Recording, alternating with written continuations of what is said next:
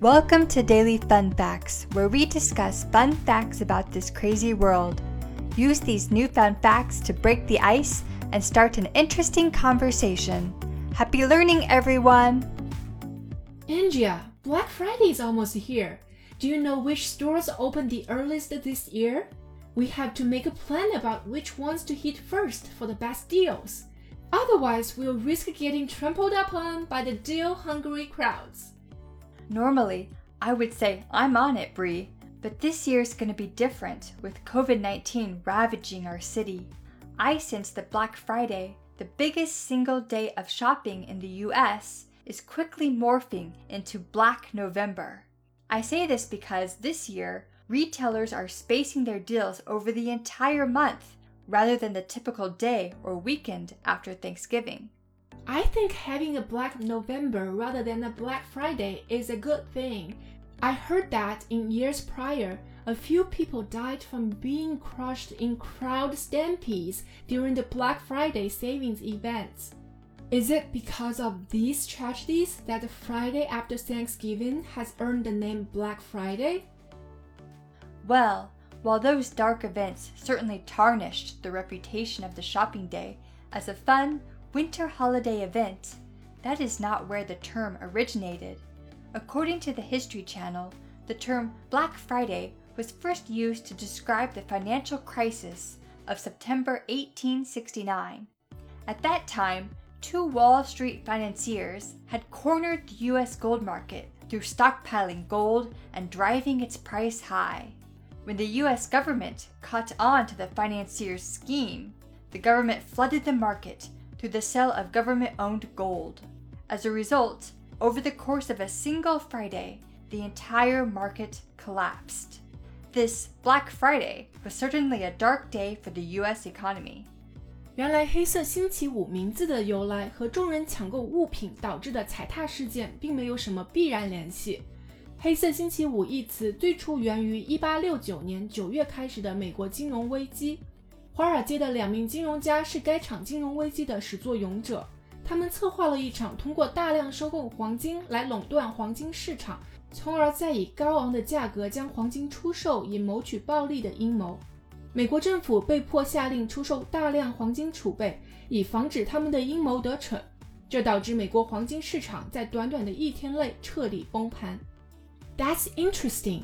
So, when did Black Friday become associated with shopping on the Friday after Thanksgiving? Oh, well, that was in the 1950s. Every year, the city of Philadelphia held an American football game on the Saturday after Thanksgiving. Because of this, the city would become crowded with tourists and fans excited to watch the sport. They would spend the Friday before the game shopping crazily and the police had to work long hours to control the crowds. Some shoppers even took advantage of the crowds and chaos to shoplift. The police used the term Black Friday to complain about their unhappy situation, and it stuck. 黑色星期五和美国感恩节的购物狂欢真正关联上是在1950年代。当时，费城每年都会在感恩节后的星期六举行一场美式足球比赛。 在比赛开始前一天的星期五，大量的游客和球迷便会蜂拥而至费城，疯狂购物，然后观看比赛，使得这座城市变得拥挤不堪。一些不法分子利用混乱趁机偷盗。为了控制混乱的情形，当地警察不得不长时间超负荷工作。黑色星期五便开始被警察用来形容当天因购物狂欢、球赛带来的糟糕情形。It's funny the day is still called Black Friday because now the shopping starts on Thursday after everyone finishes their large Thanksgiving meals. That trend started in 2011. Actually, I prefer that over when it started at midnight or in the wee hours of the morning, as it used to be. People would sleep in the parking lot so they could be the first in line when the stores opened. The retail industry likes Black Friday to start as early as possible as this translates into a longer Christmas shopping season and more profits. When Thanksgiving first started, it was celebrated on a different Thursday in November each year. However, the retail industry petitioned the government to change the date. Thus, in 1941, the fourth Thursday of November became the official holiday. 感恩节最初的庆祝时间是不固定的， 零售业为了尽可能的延长从感恩节到圣诞节来临之前的购物时长，请求政府更改了感恩节庆祝的时间。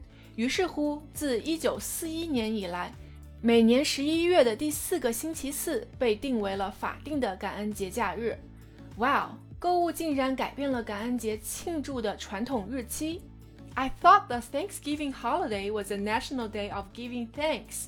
Although we need to shop a lot to prepare for the feast, the holiday really has more to do with sharing than shopping. Shopping influenced the date of Thanksgiving, but you are right. The holiday is really about coming together with family in the spirit of sharing and giving.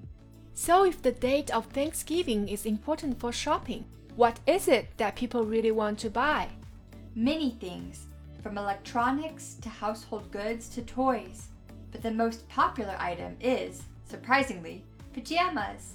I like to get what they call doorbusters, which are the items that are usually only available if you go to the store right when Black Friday begins.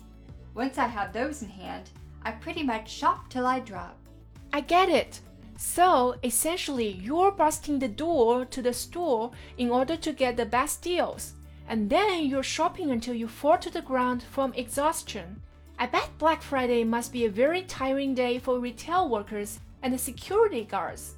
It is. But you want to know who has the busiest day? Who? Plumbers. It turns out that the tradition of stuffing yourself with food on Thanksgiving produces a lot of clogged toilets on Black Friday. Ew. Okay, that's about enough of this fun fact. That's not what I want to know about Thanksgiving or Black Friday。人们在感恩节假日里通常都会胡吃海喝，导致厕所管道堵塞，所以管道工人在该节假日里是最忙碌的人了。So everyone, there's your fun fact of the day. Let's go over some of the vocabulary and phrases from this dialogue. Vocabulary Trample, 踩踏、 ravage, 肆虐、 morph, 转变成、 retailer, 零售业、 crowd, 人群、 stampede, 人群蜂拥而至、 tarnish, 玷污、抹黑、 originate, 起源、来源、 financier, 金融家、 corner, 垄断、 stockpile, 奇货可居、 scheme, 阴谋、 associate, 使关联、 shoplift, 偷盗商品、 wee hours, 凌晨， translate, 意味着 feast, 盛宴、 petition, 正式请愿、 pajamas, 睡衣、 doorbuster, 挤破门，形容开门大抢购、 plumber, 水管工人、 Black Friday, 黑色星期五、 Thanksgiving, 感恩节、 Philadelphia. 费城、 Phrases Shop till you drop. 购物直到精疲力竭，瘫倒在地。 Alright, join us next time for another fun fact to help break the ice. 好了，这就是我们今天的有趣常识分享。如果喜欢我们，请别忘了点击订阅。